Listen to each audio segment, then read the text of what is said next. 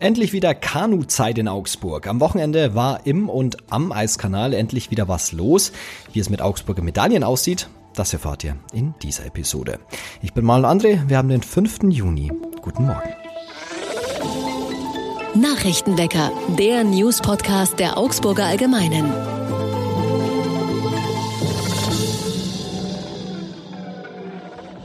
Und das sind die wichtigsten Nachrichten aus Augsburg. Der Biergarten des Augsburger Lokals Antons hat wieder geöffnet, allerdings mit strengen Auflagen. Es ist ein Wirtsgarten wie aus dem Bilderbuch. Große Kastanien werfen einen angenehmen Schatten. Auf dem Kies stehen klassische Tische und Stühle. Im vergangenen Sommer brachte der Biergarten aber auch viel Ärger ein.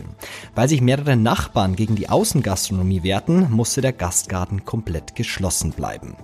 Jetzt kann es dank hoher Investitionen in den Lärmschutz und mit strengen Auflagen draußen endlich weitergehen.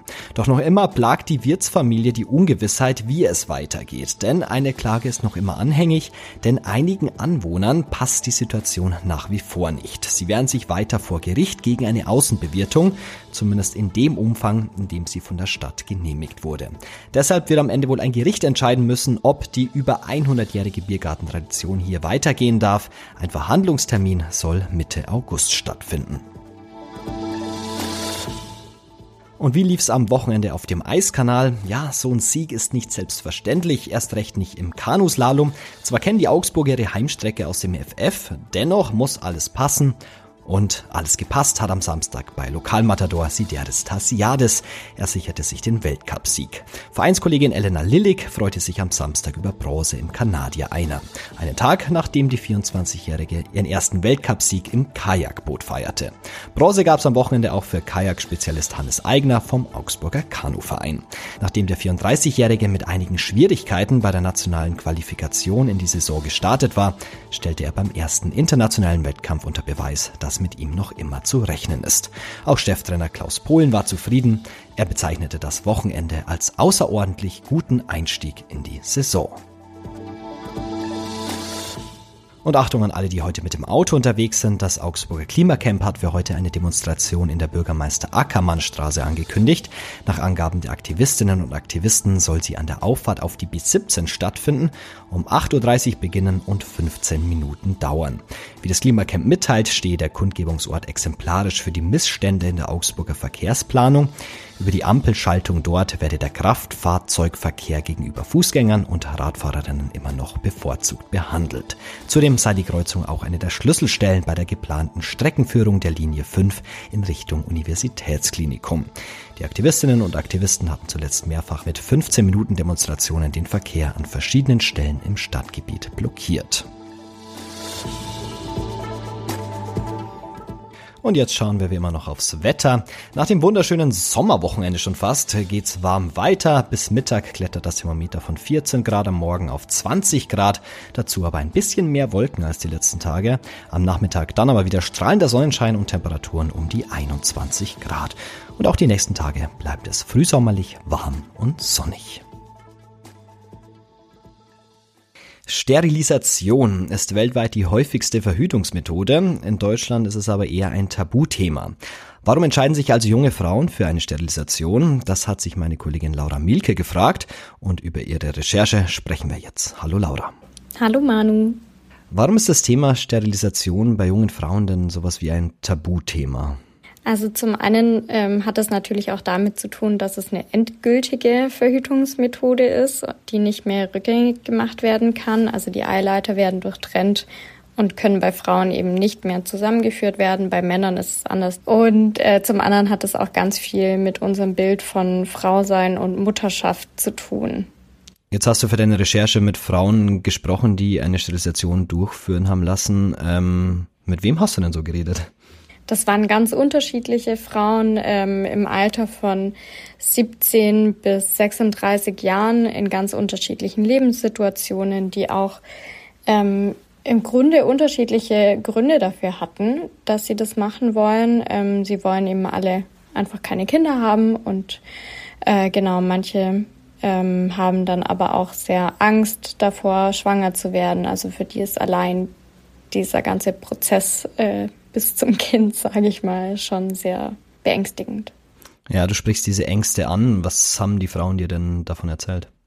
Also das Krasseste fand ich, dass es tatsächlich auch welche gab, denen keine Verhütungsmethode sicher genug war und die deswegen dann auf Sex verzichtet haben, um gar nicht erst irgendwie die Angst zu bekommen, dass da irgendwas passiert. Und dann eben trotzdem dieses monatliche Warten darauf, dass die Periode kommt oder dann zwischendurch doch mal wieder einen Test machen, einen Schwangerschaftstest, um das dann auszuschließen. Um diesen Ängsten dann zu entgehen, entscheiden sich dann manche Frauen eben für die Sterilisation. Ist es denn einfach, dann irgendwie auch eine Ärztin zu finden, die das dann durchführt? Nein, also man möchte es meinen, aber es, so einfach ist es tatsächlich gar nicht. Viele schreiben das zum Beispiel nicht offen auf ihre Internetseite oder führen den Eingriff auch einfach nicht durch, weil sie das äh, selber ablehnen zum Beispiel. Also man muss das nicht ähm, durchführen als Medizinerin. Und äh, deswegen ist es gar nicht so einfach. Und da trafen die Frauen schon auf viel Ablehnung und mussten lange suchen.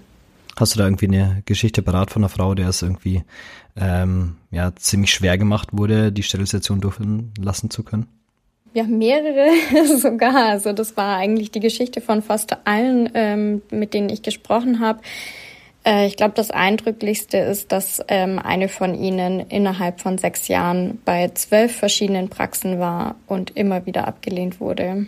Warum ist das so? Steckt da auch irgendwie, weiß ich nicht, das, sagen wir mal, der katholische Kinderwunsch da irgendwo drin? Also wenn man auch bedenkt, dass ähm, es auch sehr schwer ist, Ärzte zu finden, die Abtreibungen durchführen beispielsweise. Ja, daran musste ich auch so ein bisschen denken bei meiner Recherche tatsächlich. Ähm, genau kann man das nicht sagen, weil es gibt auch kaum Studien ähm, dazu. Deswegen die Gründe, warum sie das ablehnen, kann man gar nicht so genau sagen. Aber viele ähm, Ärztinnen und Ärzte sagen, dass man sich das vielleicht noch überlegen würde. Ähm, es gibt da eine Studie aus den USA von 1999, das ist jetzt natürlich schon eine Weile her, ähm, laut der 20 äh, Prozent der Frauen, die sterilisiert wurden, das dann später bereut haben. Allerdings sind nur 6 Prozent ähm, von diesen Frauen Frauen, die keine Kinder haben. Also die anderen hatten vorher schon Kinder und haben es danach dann bereut, weil sie sich noch ein weiteres gewünscht haben. Ja, du sprichst es das an, dass man es eben nicht rückgängig machen kann. Ähm, war eine von den Frauen auch dabei, die es vielleicht jetzt schon bereut?